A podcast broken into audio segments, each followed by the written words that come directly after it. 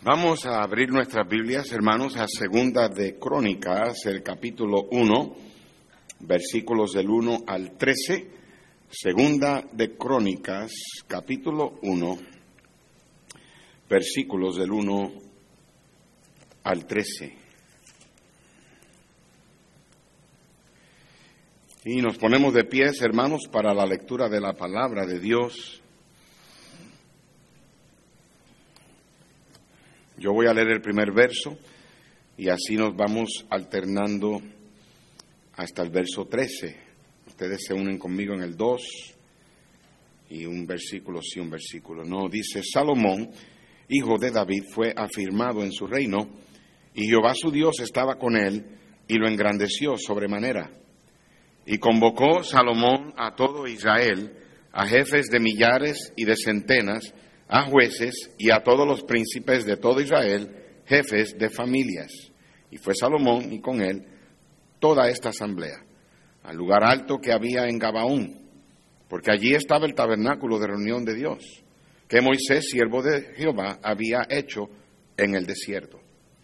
Pero David había traído el arca de Dios de Desqueriat Jearim, el lugar que él había preparado, porque él le había levantado una tienda en Jerusalén.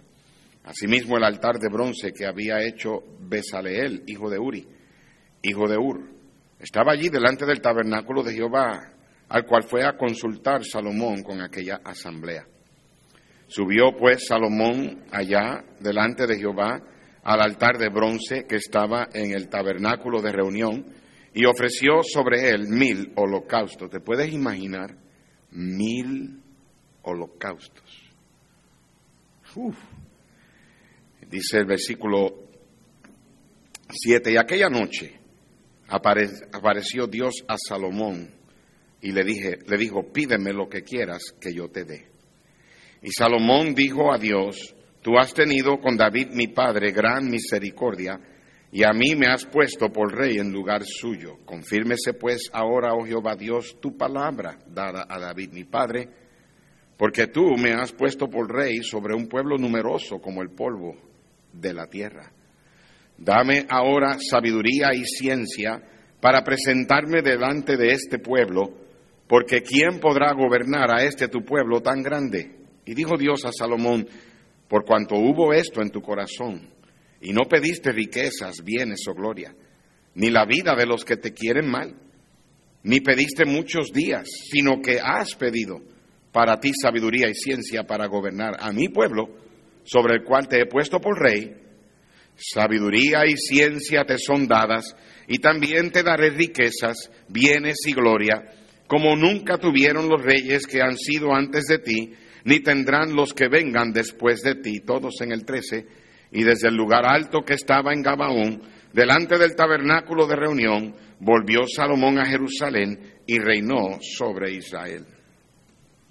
El doctor B. H. Carroll, B. H. Carroll, fue autor de libros doctrinales, bautistas, tremendo siervo de Dios, un gran predicador del siglo XX. Él estaba en un viaje de tren y ahí se encontró con un joven y entabló una conversación con ese joven. En su relato, él dice que la conversación fue así. Joven, ¿cómo te llamas? El joven le respondió con su nombre. ¿Para dónde vas? Y el joven le respondió de su destino. Y después que llegues ahí, ¿Qué vas a hacer? Voy a ir a la escuela a estudiar. Y después de eso, ¿qué vas a hacer? Voy a estudiar cuatro años y obtener mi educación, dijo el joven. Y después de eso, ¿qué vas a hacer? Voy a obtener mi diploma. Y después de eso, ¿qué vas a hacer? Pues después de eso asumo que comenzaré mi propio negocio. Y después de eso, ¿Qué vas a hacer? Bueno, después de eso trataré de trabajar mi negocio y tener éxito en él. Y después de eso, ¿qué vas a hacer? después de haber tenido éxito en mi negocio, comenzaré una cadena de tiendas alrededor del país. Y después de eso, ¿qué vas a hacer? Pues voy a ganar mucho dinero. Y después de eso, ¿qué vas a hacer? Pues voy a ahorrar mucho dinero para tener suficiente dinero para retirarme algún día. Y después de eso, ¿qué vas a hacer? Bueno, para entonces ya estaré viejo.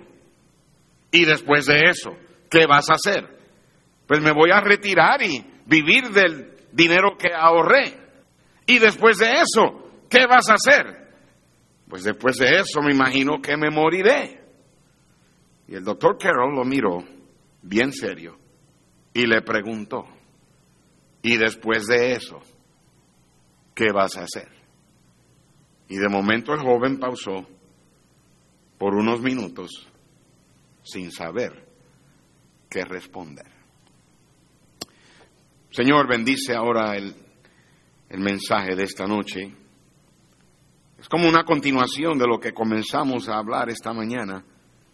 Te pido pues que me ayudes ahora a conectar el mensaje de esta mañana con el mensaje de esta noche y pedimos Señor que nos dé sabiduría y entendimiento para ver, Padre, mirar, abre nuestros ojos para que miremos las maravillas de tu bendita ley. Te pido ahora, oh Dios, que no dejes que nada nos distraiga, especialmente aquellos que en casa escuchan que se les puede hacer eh, más fácil distraerse con los niños, pararse a buscar algo.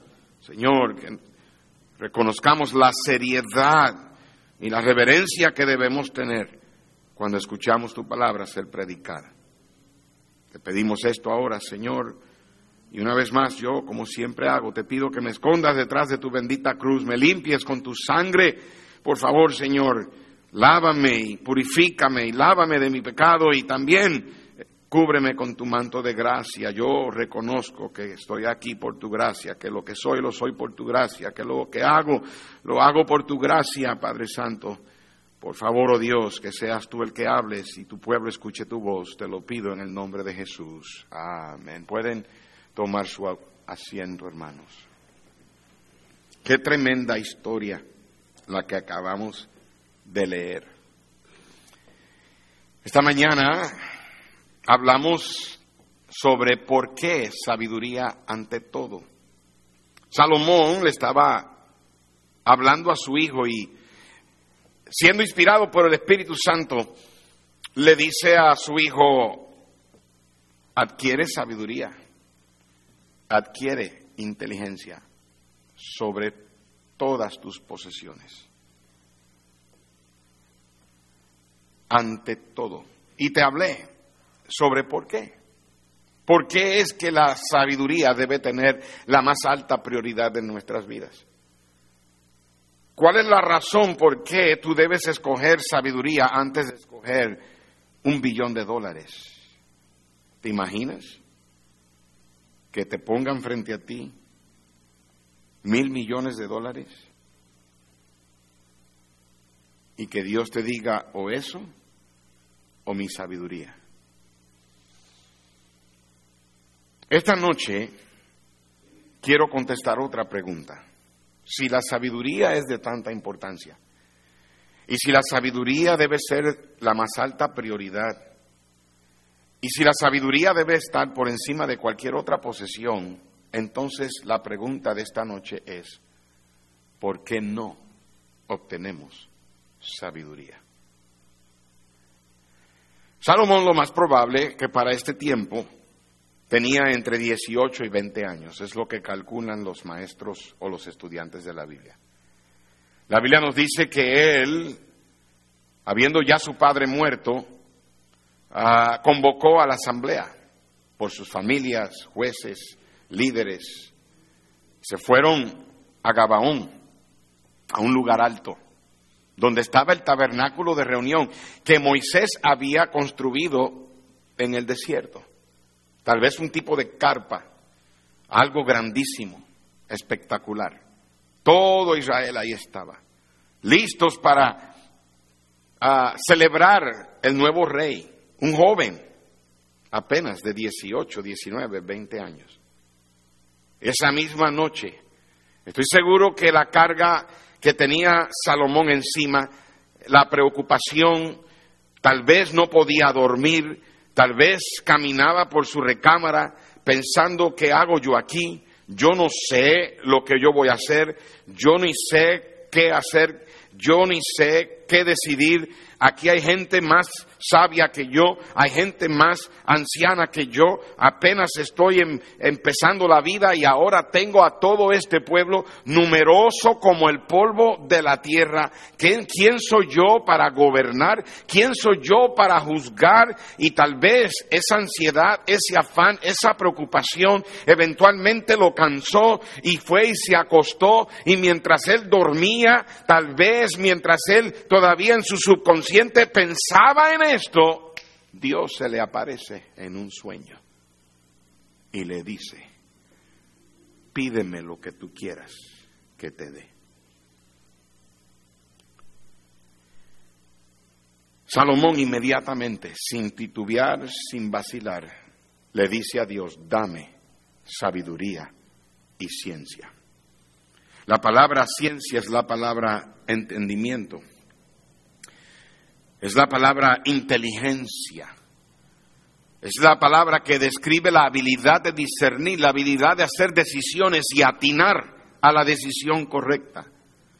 Dios le respondió a Salomón diciéndole que porque en su corazón hubo el pedir sabiduría, lo dice en el versículo 11, y dijo Dios a Salomón, por cuanto hubo esto en tu corazón. Estaba en el corazón de Salomón pedirle a Dios que le diera sabiduría y ciencia, discernimiento para hacer decisiones, juzgar, gobernar, porque eso estuvo en el corazón de Salomón. Dios le dijo que sabiduría y ciencia le serían dadas. Salomón pudo haber pedido riquezas, fama, una vida larga, aún la vida de sus enemigos, pero eso no era lo que estaba en su corazón. Ahora vamos al capítulo 9 de Segunda de Crónicas, donde vamos a encontrar una demostración de la respuesta de Dios a la oración de Salomón por sabiduría y ciencia. En Segunda de Crónicas, el capítulo 9, Dice la Biblia, oyendo la reina de Sabá, la fama de Salomón vino a Jerusalén con un séquito muy grande, con camellos cargados de especias aromáticas, oro en abundancia y piedras preciosas para probar a Salomón con preguntas difíciles. Y luego que vino a Salomón, habló con él todo lo que en su corazón tenía. Esta mujer estaba a unas 500 millas de, de, donde estaba, de Jerusalén, donde estaba Salomón. En, mi opinión, yo estoy seguro que ella desde, África, a, a del norte de África, ella fue tal vez en mar, en embarcación por todo el mar Mediterráneo, hasta que llegó a la zona de Israel y entonces entró en tierra. Puede que lo haya hecho por tierra. Personalmente yo creo que eso hubiese sido un viaje larguísimo por tierra. Yo creo que ella fue al puerto ahí en el norte de África, tal vez cerca de Libia, y entonces de ahí tomó su embarcación y a través de la costa de todo el mar Mediterráneo llegar a Israel para entonces ir a Jerusalén. La Biblia dice en el verso 2, pero Salomón le respondió a todas sus preguntas y nada hubo que Salomón no le contase, no le contestase. Y viendo la reina de Sabá, la sabiduría de Salomón y la casa que había edificado y las viandas de su mesa, las habitaciones de sus oficiales, el estado de sus criados y los vestidos de, ellos, sus maestresalas y sus vestidos, y la escalinata por donde subía a la casa de Jehová, se quedó asombrada. Y dijo al rey, verdad es lo que había oído en mi tierra acerca de tus cosas y de tu sabiduría. Pero yo no creía las palabras de ellos hasta que he venido. Y mis ojos han visto, y he aquí que ni aun la mitad de la grandeza de tu sabiduría me había sido dicha, porque tú superas la fama que yo había oído. Bienaventurados tus hombres y dichosos estos siervos tuyos que están siempre delante de ti y oyen tu sabiduría. Wow. Esa es la demostración, es la historia que Dios usa para demostrarnos a todos nosotros la contestación a la oración de Salomón. Dios le dijo, te voy a dar una sabiduría que ningún rey antes de ti y después de ti ha tenido. Y encima de eso, las riquezas, la fama. Esta mujer, 500, 600 millas al sur de Israel, ha escuchado de la fama y la sabiduría de este hombre y ella dice, yo tengo que ir a verlo por mi propia cuenta. ¿Cómo ella escuchó? Yo no sé. ¿Cómo se podía escuchar noticias así? Yo no sé. Pero Dios permitió que la fama de él llegara. Ella se preparó con un séquito increíble de grande y va hasta allá. Le dice todo lo que está en su corazón. Lo carga con preguntas bien difíciles y no hubo ni una que él no le contestara. Y para el tiempo que él termina, ella dice, lo que yo oí ni es la mitad de lo que ahora ven mis ojos. Ahora vamos a Lucas capítulo 2, versículo 40. Lucas capítulo 2, y en el verso 40, hablando de la niñez de Cristo, dice la Biblia, el niño crecía y se fortalecía y se llenaba de sabiduría. Mire hermano, esto es un buen verso para ustedes padres que tienen niños todavía de 11 para abajo, estos chiquitines que están por aquí, que corren por todo el patio y se van a jugar en el playground, en, en los juegos, y que van a la iglesia infantil de la hermana Noelia y a las clases dominicales. Padres, tú debes de pedirle a Dios que te que ayude a tu hijo a crecer en sabiduría. Que le dé un apetito por aprender sabiduría. Luego en el capítulo 2, ahí mismo, en el verso 46, cuando Cristo tenía ya 12 años, y esta es la ventana que Dios abre en la Biblia a la adolescencia de Jesús, dice la Biblia, y aconteció que tres días después lo hallaron en el templo sentado en medio de los doctores de la ley. Cuando habla de los doctores, está hablando de los abogados. Está hablando de los eruditos, la gente que estudiaba. Y dice oyéndoles y preguntándoles, y todos los que le oían se maravillaban de su qué? Inteligencia y de sus respuestas. Y cuando le vieron, los padres se sorprendieron. Y le dijo su madre, hijo, ¿por qué nos has hecho así? He aquí tu padre y yo te hemos buscado con angustia. Entonces él les dijo, ¿por qué me buscabais? ¿No sabíais que en los negocios de mi padre me es necesario estar? Mas ellos no entendieron las palabras que les habló. Y descendió con ellos y volvió a Nazaret y estaba sujeto a ellos. Y su madre guardaba todas estas cosas en su corazón. Mira el verso 52. Y Jesús crecía en qué? Sabiduría y en estatura y en gracia para con Dios y los hombres. Ah, es algo interesante. Hermano César, la hermana Eden, que tienen a Ariel. ¿Ariel tiene cuántos años?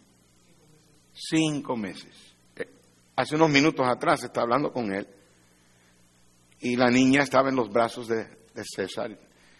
Y es como ver a César cuando era chiquito, pero con falda. Y una de las cosas que él dijo fue esta. Ella es más pequeña que bebés de cinco meses, pero ella está bien. ¿Sabes por qué dijo eso? Porque cualquier papá o cualquier mamá que nota que su hijo o su hija no está creciendo en estatura, se preocupa. Eso pasó con mi hermana, la chiquita, Zulmi. Yo no recuerdo mucho los detalles. Zulmaris, bien pequeña, y hubo un tiempo cuando ella era niñita que mis padres estaban preocupados pensando que nuestra, ¿verdad? Su hija, mi hermanita, no estaba creciendo bien, no se le estaban desarrollando sus huesos. Ahora, no hay nada de malo con eso. Estar pendiente a que los niños crezcan como deben crecer.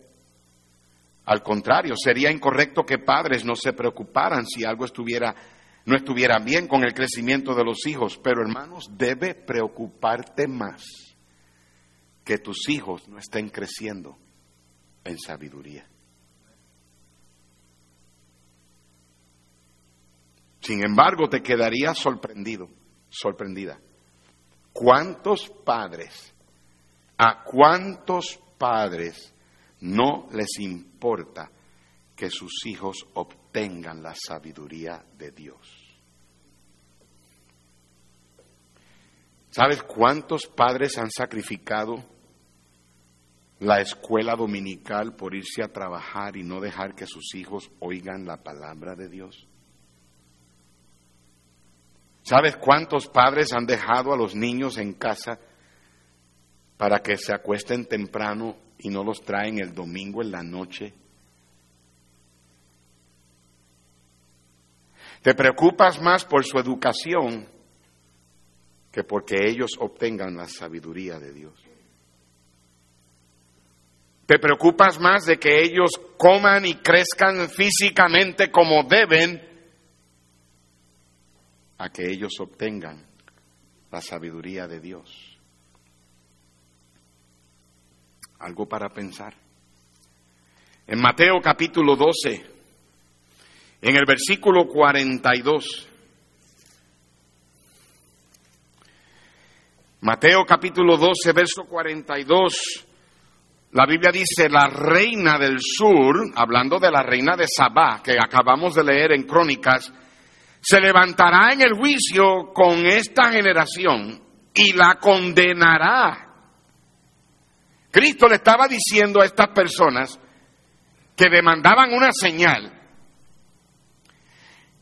Él les dijo, la reina de Sabá se va a levantar con esta generación y a ustedes los va a condenar. ¿Por qué? Dice, ella vino de los fines de la tierra para oír la sabiduría de Salomón. Y he aquí más que Salomón en este lugar.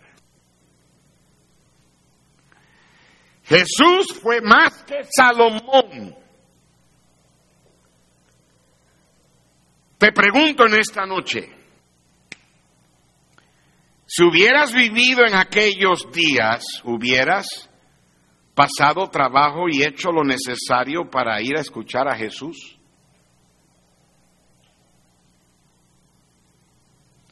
Hay muchas historias, cuentos de hadas que se parecen a la historia que leímos.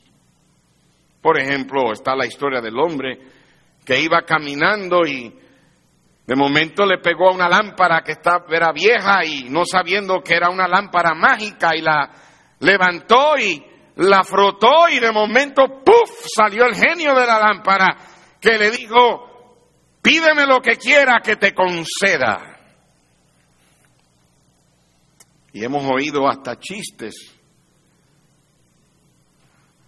como el hombre que se encontró una lámpara mágica y la frotó y salió el genio. Y el genio le dice, dime lo que quieres, tienes tres deseos, pero dime lo que quieres, sea lo que sea, pero quiero que entiendas que, la, que, que, que lo que tú me pidas, le tengo que dar el doble a tu suegra. Ok. Y él pensó y pensó y pensó. Dijo, ok, está listo. Y él dijo, quiero 10 millones de dólares concedido. ¡Puf! Pero la suegra recibió 20 millones. Y después dijo, quiero que me des una mansión bien grande, con todos los lujos, concedido. ¡Puf! Y le dio a la suegra dos mansiones, con todos los lujos. Manos Ríos, no, no me estás grabando. Y entonces te falta uno. Y pensó y dice, quiero que me pase un camión por encima y me deje medio muerto. Ustedes están lentos esta noche, wow, wow. Algunos de ustedes van a llegar a la casa y van a decir, ¡ah! Y se van a empezar a reír tres horas después. La diferencia en la historia del cuento de hada a la de Salomón es que la de Salomón no fue un cuento de hadas. La historia de Salomón no es una historia de fantasía y no fue una lámpara mágica y no fue un genio quien se le apareció. Lo que le sucedió a Salomón fue algo que verdaderamente pasó.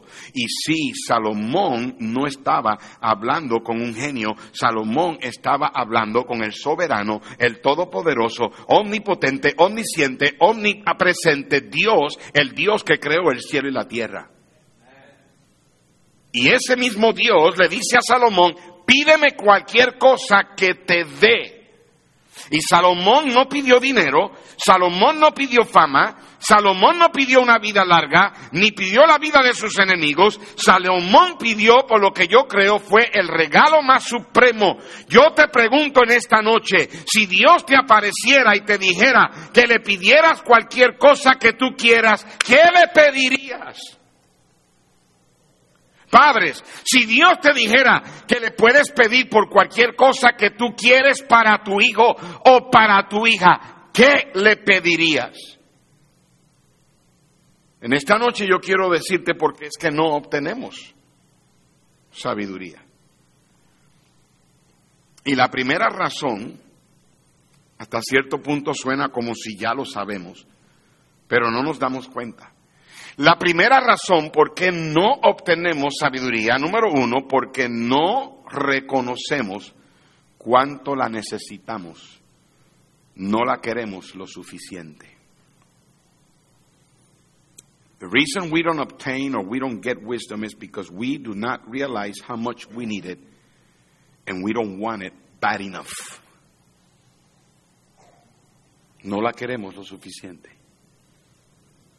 Todos nosotros tenemos una lista de prioridades, sea escrita o no escrita. Permíteme preguntarte, ¿qué es lo primero en tu lista de prioridad?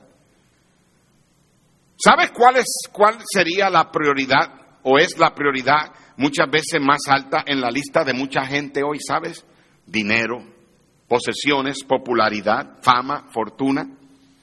Muchos padres para sus hijos desearían éxito, una buena educación, ah, que tengan mucho dinero. ¿Qué sería la más alta ah, prioridad para ti? Un buen trabajo, éxito en tu negocio, que seas aceptado por todos, que tengas influencia.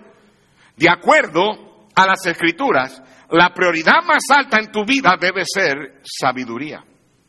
Entonces, ¿por qué no la obtenemos?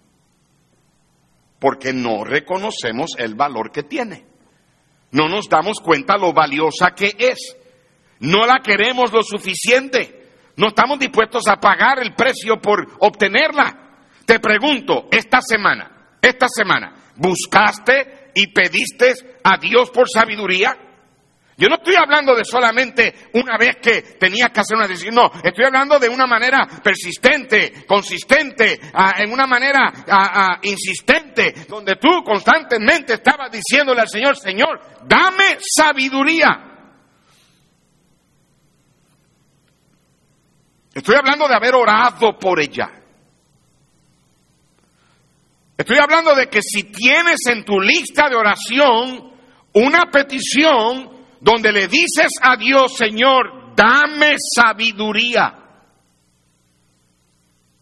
No reconocemos lo valiosa que es. ¿Buscaste estar entre gente sabia? ¿Buscaste escuchar conversaciones sabias o consejos sabios? ¿Buscaste por sabiduría en la Biblia esta semana? Esa es una de las razones por qué es importante leer la Biblia cada día. No es solamente para decir que la leíste todos los días, es para que busques algo que Dios te diga, algo sabio. Proverbios 4, 7, nuestro texto de esta mañana nos dice sabiduría ante todo. Adquiere sabiduría y sobre todas tus posesiones adquiere inteligencia. Te quiero dar ciertas decisiones, perdón, definiciones de, de sabiduría que yo he escuchado a través de los años. La mejor de todas es la que yo siempre digo aquí, que la sabiduría de Dios es ver la vida desde el punto de vista de Dios.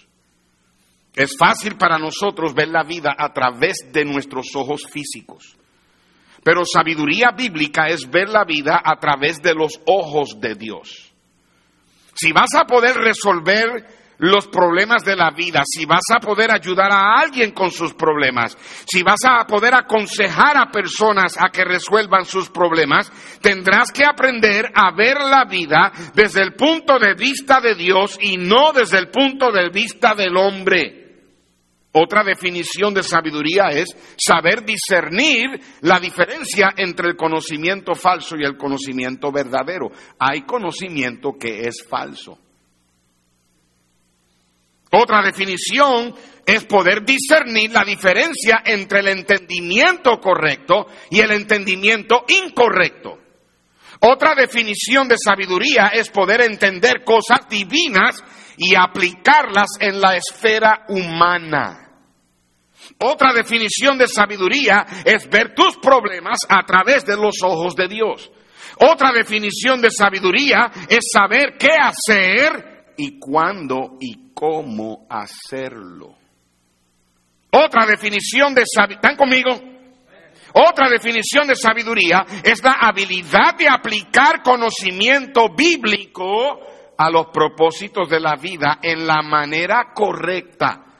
Y la razón por qué digo esto es porque hay gente que ha usado la sabiduría, pero de la manera incorrecta tuercen la sabiduría, la manipulan para sus propósitos erróneos. Por ejemplo, hay lugares supuestamente cristianos que aconsejan aprobando el divorcio. Yo no estoy criticando ni tampoco tirándole a nadie que ha pasado por eso. Pero la Biblia es clara, cuando viene al matrimonio es hasta que la muerte los separe. Yo entiendo que en la iglesia hoy día tenemos muchas parejas que han pasado por eso, pero esa es la razón por la cual en la iglesia debe ser predicado lo que Dios dice y parejas que han pasado por eso, orar que el Señor rompa esa, esa maldición o ese, ese, ese linaje que viene en camino y enseñarle a sus hijos que cuando se casen, se casen hasta que la muerte los separe. Por ejemplo, consejería cristiana acerca de enriquecerte. No es malo ser rico, es malo querer serlo. Gente que ama el dinero, dice, la gente dice, yo no amo el dinero. Mucha gente dice eso, pero con su vida practican lo contrario. Y mucha gente sacrifica la iglesia, sacrifica las cosas de Dios por querer hacer dinero. Y eso es amor al dinero. Usted no puede amar a uno, a dos, a dos amos a la misma vez. Cristo comparó el dinero a un Dios. Y por lo general usted hace lo que su Dios le dice y le dicta. El domingo es el día del Señor y todo hijo de Dios debe estar en la casa de Dios. Pero lamentablemente hoy mucha gente ha sacrificado a Dios, la sabiduría de Dios, por irse detrás del dinero. Cuando Dios dice, busca primeramente mi reino y mi justicia y todo lo demás yo te lo añado.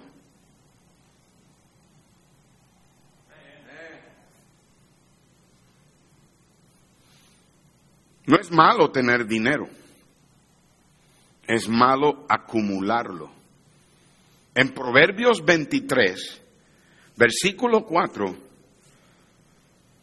y versículo 5 dice, no te afanes por hacerte rico. Sé prudente y desiste. Has de poner tus ojos en las riquezas siendo ningunas. ¿Tú viste lo, oíste lo que Dios dice de la, del dinero? Has de poner tus ojos en el dinero siendo ninguno. ¿Por qué? Porque se harán alas como alas de águila y volarán al cielo.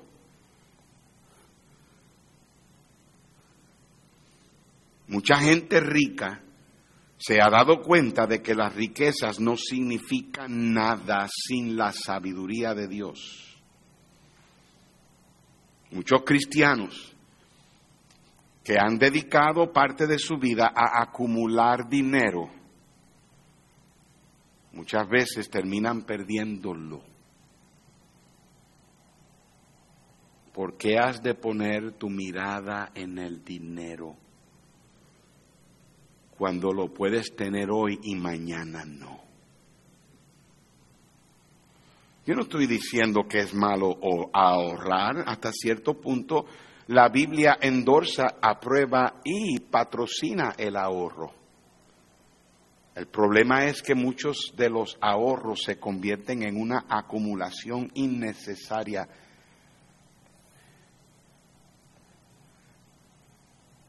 El problema es que cuando vienes a ver te conviertes como ese hombre que dice, wow, mira todo lo que tengo ahorrado. Y él dijo, oh, yo no, ya tengo el granero lleno. Escúchame bien, si Dios te ha dado un buen ahorro y ya estás, como quien dice, tienes, tienes un buen ahorro para que una emergencia, no hagas tus ahorros más grandes de lo que deben ser. Dios no está interesado en que tú hagas tus graneros más grandes. Muchas veces hay necesidades que cubrir que Dios quiere que tú mitigues. Y gente que acumula es triste, pero dejan pasar necesidades y no quieren dar. Pasan siervos de Dios que en muchos casos ni cuenta te diste que eran ángeles. Ángeles que vinieron a esta iglesia. Mira lo que Dios ha hecho por medio de esta iglesia a través de los años, cuidando de las necesidades de otros. No te sorprendas cuando Dios cuida de nuestras necesidades.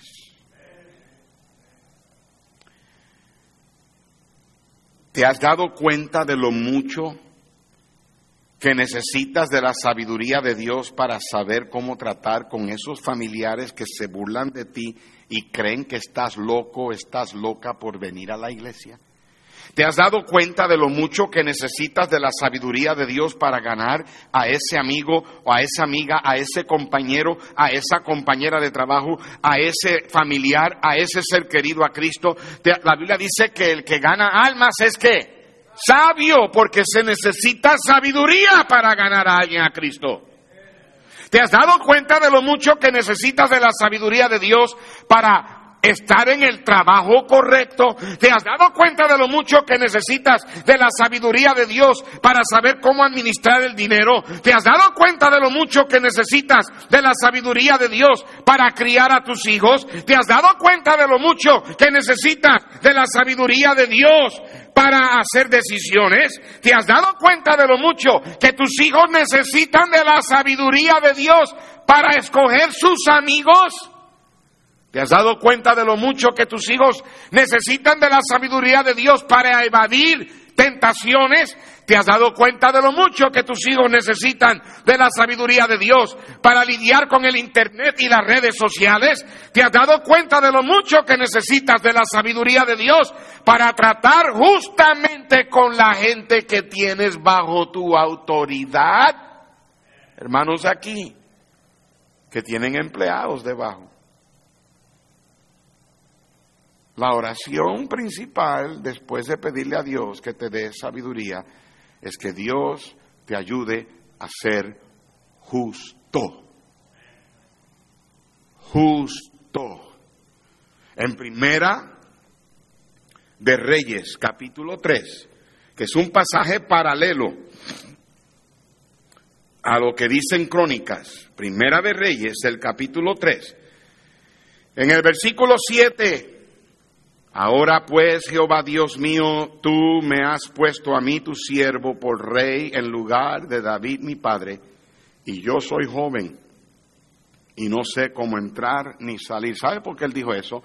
Porque cuando el rey estaba en su, en su recámara, en su, detrás de sus cortinas, en su trono, muchas veces cuando él era, a él le traían un caso donde él tenía que juzgar, él tenía que salir entrar. Y él estaba simplemente diciendo, yo no tengo la experiencia, yo ni sé. Y en el versículo 8 él dijo, tu siervo está en medio de tu pueblo al cual tú escogiste, un pueblo grande que no se puede contar ni numerar por su multitud, da pues a tu siervo corazón entendido para juzgar a tu pueblo y para discernir entre lo bueno y lo malo porque ¿quién podrá gobernar este tu pueblo tan grande? Él iba a tener que entrar y salir implicando que tendría que juzgar entre personas y saber qué hacer. Y esa fue una de las primeras cosas que sucedió enseguida que él fue hecho rey. Ahí en Primera de Reyes 3 brincamos al verso 16. Mira, mira aquí la tremenda historia de cómo Dios demostró la tremenda habilidad de juzgar Dice la Biblia, en aquel tiempo vinieron al rey dos mujeres rameras y se presentaron delante de él y una de ellas dijo, ah, Señor mío, yo y esta mujer morábamos en una misma casa y yo di a luz estando con ella en la casa y aconteció que al tercer día después de dar yo a luz, que ésta dio a luz también y morábamos nosotras juntas. Ninguno de fuera estaba en casa, sino nosotras dos en la casa. Y una noche el hijo de esta mujer murió porque ella se acostó sobre él. Y se levantó a medianoche y tomó a mi hijo de junto a mí. Y estando yo tu sierva durmiendo, y lo puso a su lado, y puso al lado mío su hijo muerto. Y cuando yo me levanté de madrugada para dar el pecho a mi hijo, he aquí que estaba muerto. Pero lo observé por la mañana y vi que no era mi hijo, el que yo había dado a luz. Entonces la otra mujer dijo, no, mi hijo es el que vive y tu hijo es el muerto. Y la otra volvió a decir, no, tu hijo es el muerto y mi hijo es el que vive. Y así hablaban delante del rey. Imagínate, en aquellos tiempos no había ADN.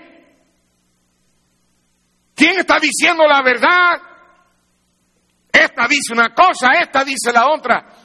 Verso 23, el rey entonces dijo, esta dice mi hijo es el que vive y tu hijo es el muerto.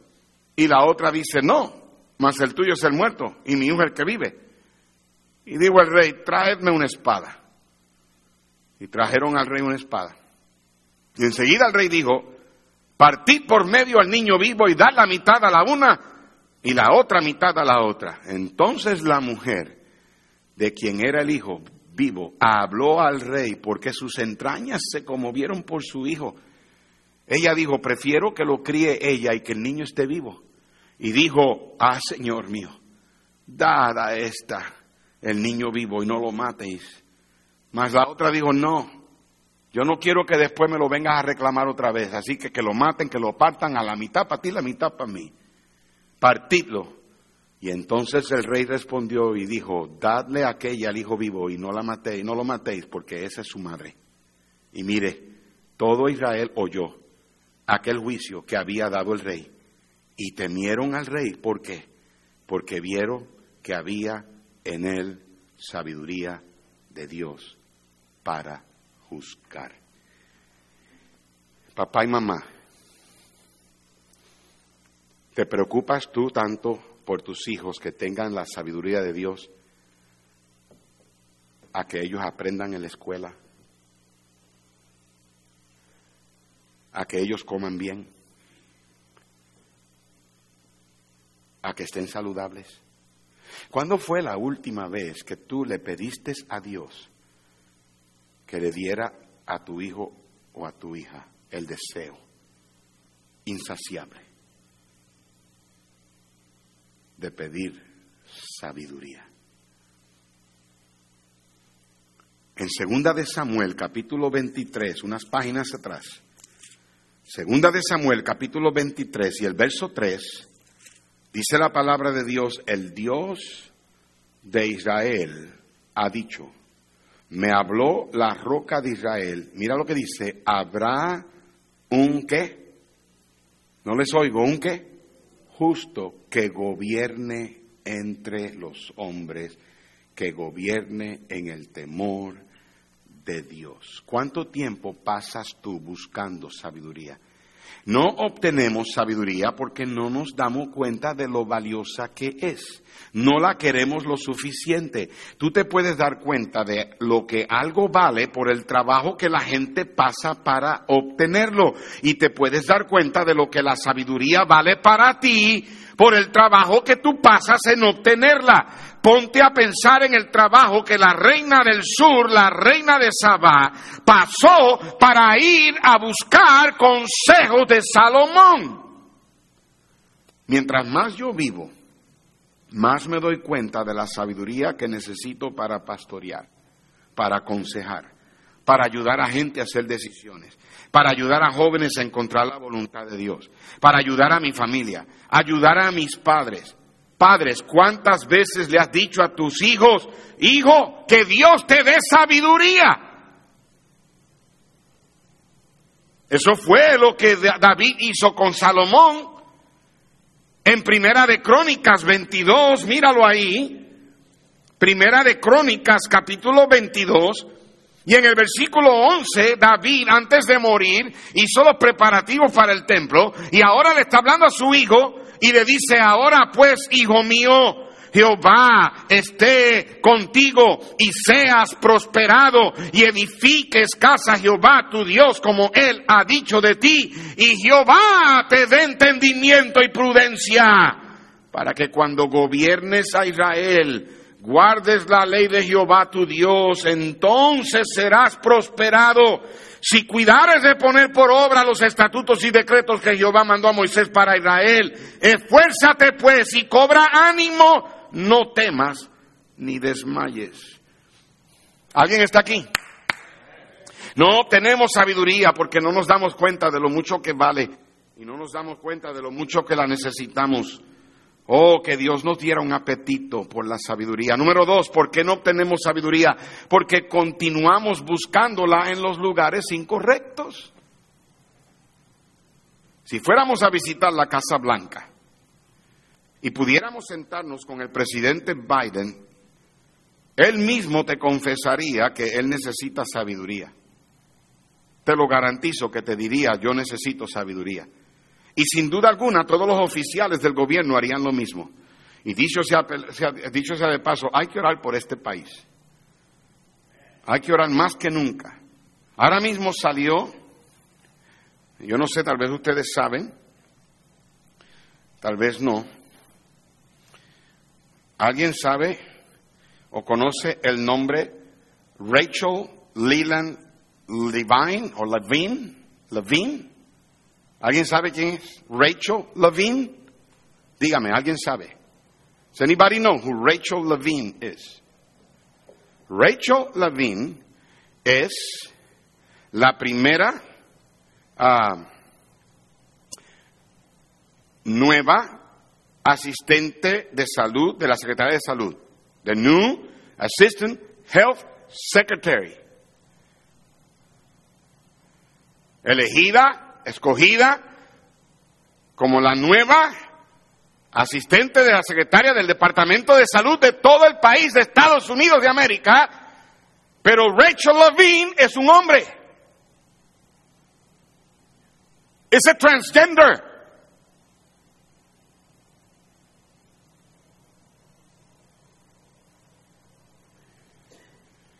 Estamos en serios problemas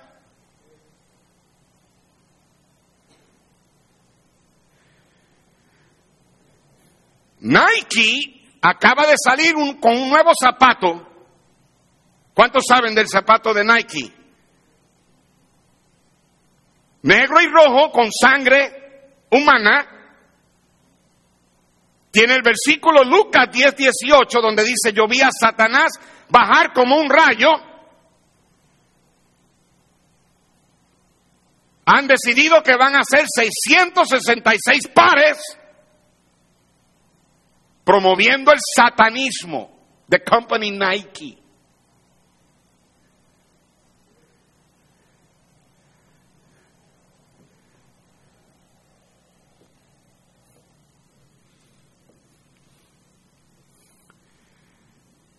Todos oficiales del gobierno te dirían que necesitan sabiduría. Sin embargo, ¿por qué tenemos los problemas que tenemos? Prisiones sobrepopuladas. No saben qué hacer con prisioneros porque tienen demasiados. Las cárceles estatales, las prisiones federales están tan llenas que están tratando de buscar cómo sacar a alguno de esos presos y dejarlos sueltos. ¿Por qué tenemos tanto problema con la rebeldía en la juventud y, con, la, con la juventud en contra de la autoridad? ¿Por qué tenemos tantos problemas económicos? Porque la gente continúa buscando por la sabiduría en los lugares incorrectos. Los problemas en las escuelas, los problemas de moralidad, los problemas de familia, son simplemente evidencia de que la gente está buscando por sabiduría en los lugares incorrectos. No importa cuánto dinero le des a una escuela para tener mejor tecnología, los mejores gimnasios, las mejores instalaciones, aún los mejores maestros, si continúan enseñando que el hombre evolucionó de un mono en lugar de haber sido creado por Dios, esa escuela irá cuesta abajo. En el 1940 al 1960, las escuelas en este país comenzaban con una oración, lectura bíblica y la alianza a la bandera que decía One Nation under God. Sacaron esas cosas y ahora tenemos los problemas que tenemos. ¿Sabe cuáles eran los problemas serios en los 1940, 50 y 60 en las escuelas? You know what the serious problems were back in those, uh, those years? Hablar sin permiso, masticar chicle, hacer trampa en los exámenes. Y ahora, what are the problems now? Back then, the, the, the serious problems, chewing gum, speaking without permission, cheating on a test, those were the big problems back in the 1940s. 1950s, 1960s, when people opened school with a prayer, Bible reading, and the Pledge of Allegiance. You take all of that out, lo sacan, and now what do we have? Drugs, droga, insubordinación, insubordination, falta de respeto, embarazos fuera del matrimonio, armas, weapons. ¿Alguien está aquí? La educación no va a resolver los problemas de las escuelas de hoy. Lo va a resolver la sabiduría de Dios. Cuando se comience a poner en práctica los estatutos y decretos en la Biblia, entonces las cosas se van a resolver. Hoy día tenemos los problemas morales porque no quieren la sabiduría de Dios. Eso es lo que Romanos 1 dice, que no, habiendo conocido a Dios, no quisieron reconocer a Dios ni le dieron gracias, sino que le dieron más culto a la creación antes que al Creador. Dios los entrega a pasiones desordenadas. ¿Sabes el daño que le hicieron a Estados Unidos? Al servicio militar de este país. You know the damage they did to the military, uh, to the military of this nation. You know the damage that they do, that they do, that they did to this country. Cuando comenzamos a aceptar a hombres y mujeres que se declaraban homosexuales, when they started allowing homosexuals in the military. El daño que le hicieron, the damage ¿Dónde tú crees que está la protección de un servicio militar de un país? Where do you think the protection of a, of a military uh, uh, uh, of the military of a nation? Where do you think the protection is? The protection. Where do you think it is? a mí no me importa cuán tecnológico, cuántas armas nucleares, y no me importa cuán avanzado sea el servicio militar de los Estados Unidos de América, la protección de este país, al igual que de cualquier otro país, está en que Dios esté a su lado. Y ejemplo de eso fue cuando David se paró en contra de Goliat y estaban las desventajas todas en contra de David. El ejército de Israel estaba con miedo en un lado, nadie se atrevía a pelear contra Goliat. Goliat le dijo, te voy a matar y le voy a dar a tu carne a las aves. Y él dijo, tú vienes con espada, tú vienes con lanza, tú vienes con escudo, pero yo vengo en el nombre de Jehová. El Salmo 33 versículo 16. Dice la Biblia, el rey no se salva por la multitud del ejército, ni escapa el valiente por la mucha fuerza Vano para salvarse es el caballo o el tanque o los aviones o los misiles. La grandeza de su fuerza a nadie podrá librar. He aquí, el ojo de Jehová está sobre los que le temen, sobre los que esperan en su misericordia, para librar sus almas de la muerte y para darles vida en tiempo de hambre. Nuestra alma espera a Jehová, nuestra ayuda y nuestro escudo es Él y alguien diga amén. Cuando América tomó esa posición, de aceptar a los homosexuales en el servicio militar, básicamente lo que estaban haciendo es diciéndole a Dios, Dios, no queremos que tú nos protejas. Yo no estoy tampoco tirándole a ellos. Si yo me encuentro con uno, le hablo de Cristo y yo no condeno, o sea, yo no lo, yo no lo voy a condenar, yo no, soy, no lo voy a juzgar, yo no soy quien para juzgarlo. Pero ese pecado es una abominación a Dios. Y cuando una sociedad, una nación llega a eso, donde aceptan en, en el servicio militar y aceptan en sus oficios de, gobierno y en sus líderes ese tipo de estilo de vida y lo declaran algo bueno y algo aceptable, ya te digo que esa ciudad, esa sociedad está ya en el, en el camino hacia la propia destrucción. Adolfo Hitler tuvo hombres sabios, eruditos, científicos que lo ayudaron a tratar a conquistar Europa, pero terminó derrotado y destruido. Uno de sus líderes, luego en el 1960, confesó y dijo, hubiera preferido tener personas sabios que tantos más científicos, tantos científicos. ¿Por qué no obtenemos sabiduría? Porque no nos damos cuenta de lo mucho que vale y no la queremos lo suficiente. Porque continuamos buscándola en los lugares incorrectos. Hermanos, yo tengo en mi mano aquí el mejor libro de psicología del mundo, el mejor libro de finanzas del mundo, el mejor libro de matrimonios del mundo, el mejor libro de la crianza de hijos del mundo, el mejor libro de consejería. No hay nada que este libro no te dé la solución.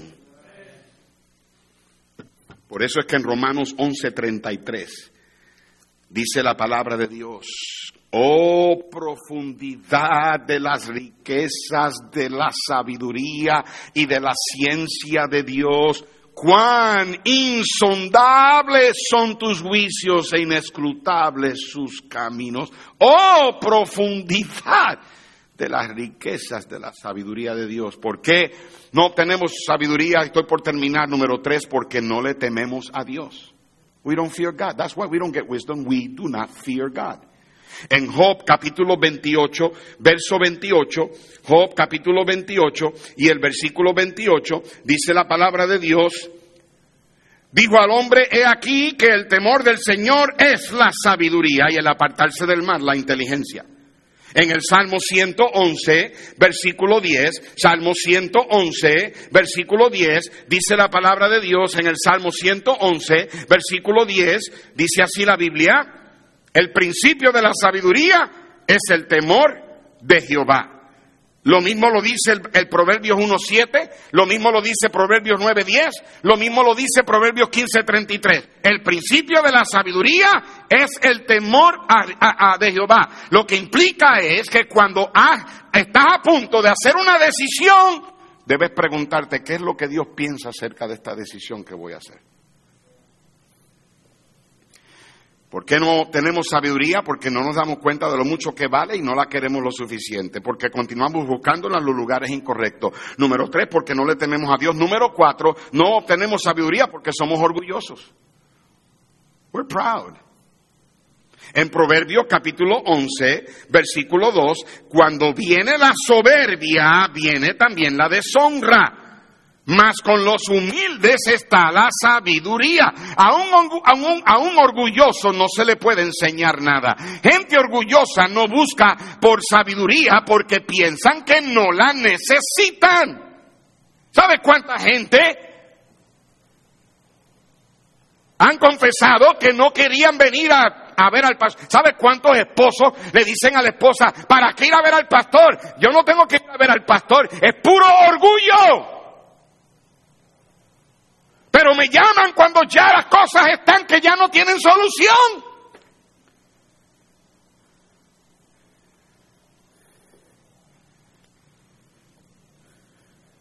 Y aun cuando escuchan sabiduría, la rechazan.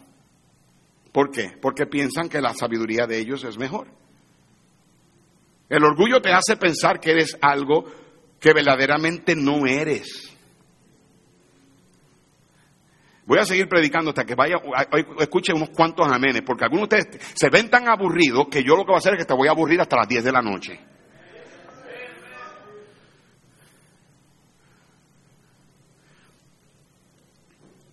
El orgullo te hace pensar que eres algo que no eres. Una mujer vino a ver al pastor a la oficina y le dijo que necesitaba confesar su pecado de orgullo. El pastor le dijo que le dijera a qué se refería. Ella entonces le dijo que no podía resistir la tentación de pararse frente al espejo dos a tres horas y admirar su belleza.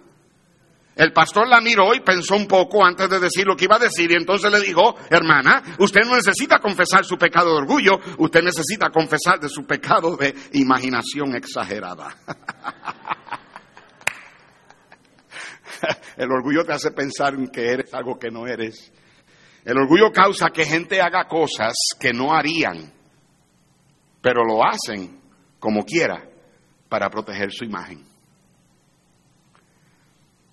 En Proverbios 1 la sabiduría se ve clamándole a los jóvenes que la busquen, que busquen por la sabiduría que necesitan. Mira, Proverbios 1, versículo 20.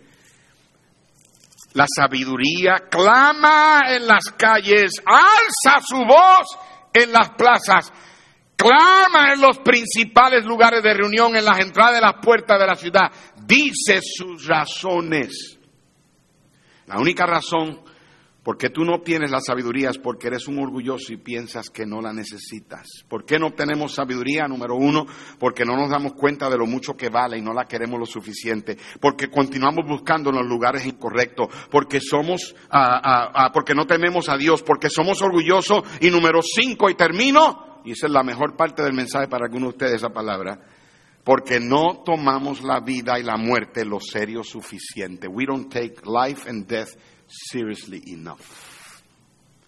En el Salmo capítulo 90 y en el versículo 12 dice la palabra de Dios, el salmista David dijo, enséñanos de tal modo a contar nuestros días que traigamos al corazón sabiduría. Ese verso implica que tengamos cuenta de lo corta que la vida es.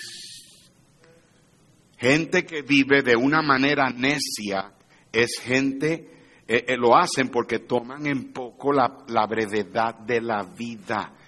Hermanos, esta vida aquí es solamente una preparación para la vida eterna.